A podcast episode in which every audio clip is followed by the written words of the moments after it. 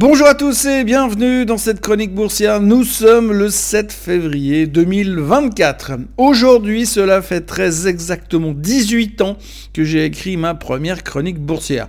Bon, c'était un mail qui provenait de l'adresse de la banque chez qui j'étais à l'époque, ce qui m'a d'ailleurs valu pas mal de menus problèmes, et 18 ans à me lever aux aurores pour raconter les marchés, et je dois dire qu'ils ne m'ont jamais laissé tomber, puisqu'il y avait toujours un truc à dire quelque part, même quand l'emmerdement était maximum.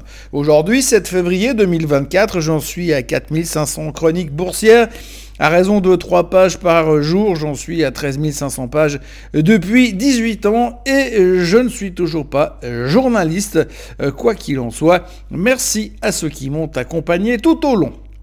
Ce matin, en lisant la presse et les commentaires de ces dernières 24 heures, j'ai l'impression que le monde se divise en trois parties, des parties qui sont habituellement interconnectées mais qui cette fois donnent le sentiment d'avoir une vie propre. Tout d'abord nous avons les interrogations sur l'avenir des taux d'intérêt et la baisse imminente qui était censée aller avec. Et si l'on doit revenir en arrière de quelques jours, on se souviendra que M. Powell a un peu douché les espoirs de baisse de taux lors de son interview de 60 minutes dimanche soir, mais il n'est pas le seul puisqu'hier il y a eu encore eu Kashkari qui doit bientôt parler tous les jours et qui à chaque fois trouve un moyen de formuler différemment le fait qu'il ne pense pas que l'inflation soit un problème qui est définitivement derrière nous?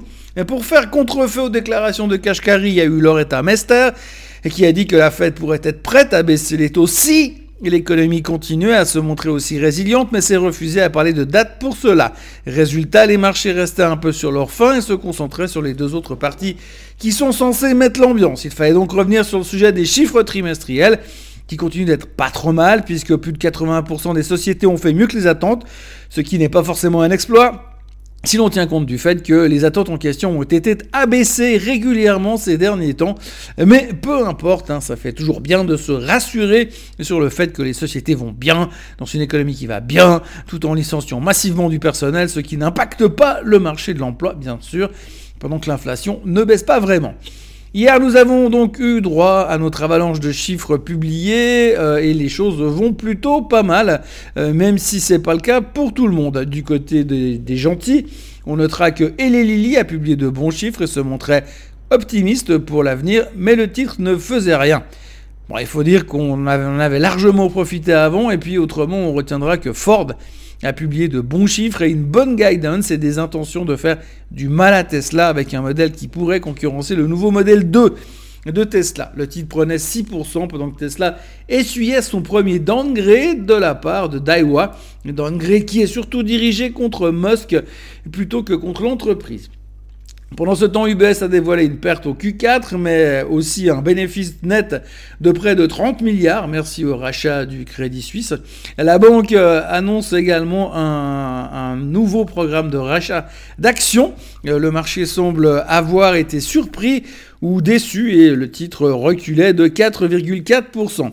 Au chapitre de l'éternelle intelligence artificielle, qui est la troisième partie du marché qui occupe nos journées, il y avait Palantir qui prenait 30%, pendant que Dan Ives de Seward Bush venait encenser la valeur qui est, selon lui, un diamant brut dans le secteur de l'IA. En tous les cas, une chose est sûre, c'est qu'il ne se passe pas un jour sans qu'un des grands médias financiers nous fasse une double page spéciale sur la thématique qui semble être une révolution dix fois plus énorme que toutes les révolutions présentées par Apple à l'époque de Steve Jobs. Et puis, on ne peut pas survoler ce chapitre publication du jour sans parler de Snap.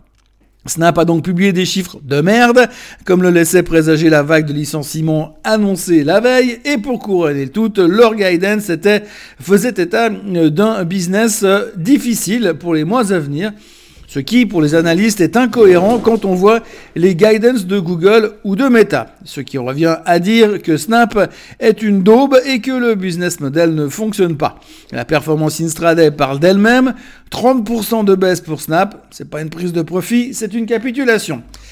Autre sujet qui préoccupe les marchés, mais pas les autorités fédérales américaines, l'immobilier commercial. Après le write-down qui a été fait par New York Community Bank Corp il y a quelques jours, voici que Moody's a abaissé la note de crédit de la banque sur junk.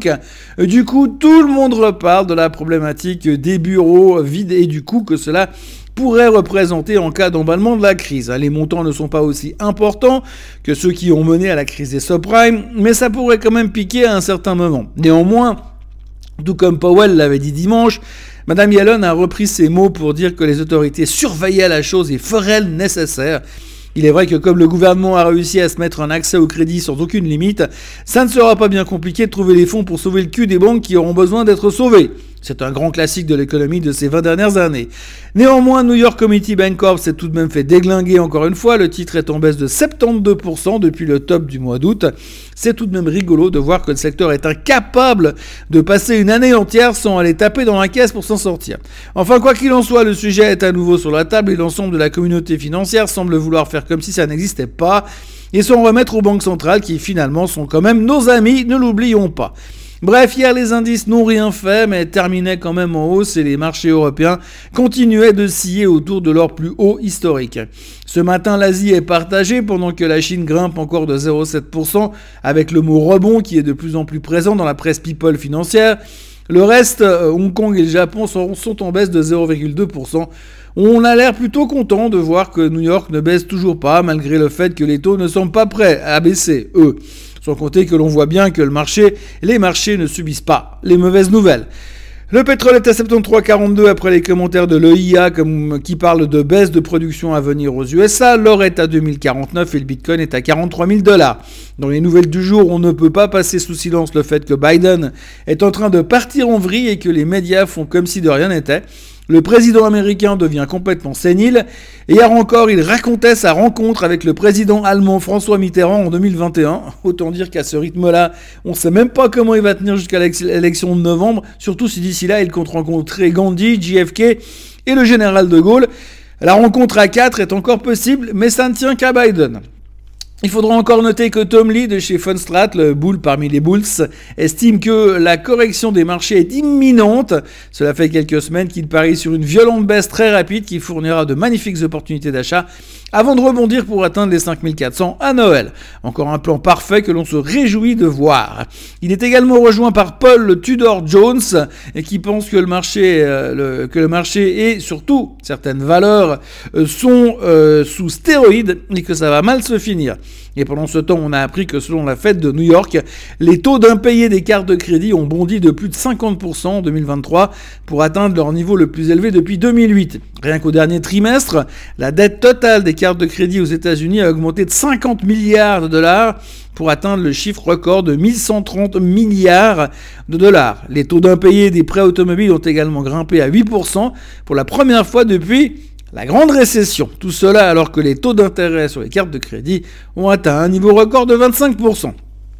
Combien de temps les consommateurs pourront-ils tenir? On peut se poser la question, mais là tout de suite, on n'a pas trop envie, c'est tellement plus sympa, l'optimisme exacerbé. N'oublions pas non plus que la dette totale des ménages américains a augmenté de 212 milliards de dollars au quatrième trimestre 2023 pour atteindre un nouveau record de 17 500 milliards de dollars avec une répartition qui est la suivante. En 1, la dette hypothécaire, en hausse de 112 milliards à 12 250 milliards. En 2, les prêts automobiles, en hausse de 12 milliards à 1610 milliards de dollars. En 3, les prêts étudiants, en hausse de 2 milliards à 1600 milliards de dollars. Et en 4, les dettes de carte de crédit, donc plus 50 milliards pour atteindre les 1130 milliards de dollars. Euh, l'endettement total des ménages américains a augmenté de 23% en 3 ans et progresse rapidement. Et je vous parle même pas de la dette du gouvernement qui est totalement hors de contrôle. En gros, les Américains combattent l'inflation par l'endettement, mais ça va bien se passer puisque les banques centrales sont nos amis. En ce qui concerne les chiffres du jour, il y aura la production industrielle en Allemagne, le trade balance aux USA, les inventaires pétroliers, Bowman de la Fed qui parlera, ainsi que Bruno Ridicule Lomer qui continue de faire le tour des plateaux télé pour dire que les prix à la consommation vont baisser la semaine prochaine, ou alors peut-être celle d'après. Avoir le temps que ce clown passe à la télé, on se demande s'il ne reloue pas son bureau au ministère pour arrondir les fins de mois et compenser l'inflation. Côté trimestriel, il y aura Total qui publiera ce matin en France. Les bons chiffres de BP sont de bon augure. Et puis il y aura Alibaba et Uber avant l'ouverture, puis Disney et PayPal ensuite. Pour le moment, les futurs ne font rien, la volatilité ne fait rien. Et la confiance est à son apogée, pour autant que vous soyez long IA et short immobilier commercial. Pour le reste, merci de m'avoir accompagné ces 18 dernières années. J'espère que ça vous a plu. Moi, je me suis éclaté, pourvu que ça dure. À l'année prochaine pour le 19e et à demain pour la suite des aventures de Biden, qui devrait normalement rencontrer Martin Luther King et Michael Jackson d'ici la fin de la semaine. Très bonne journée à tous et à demain.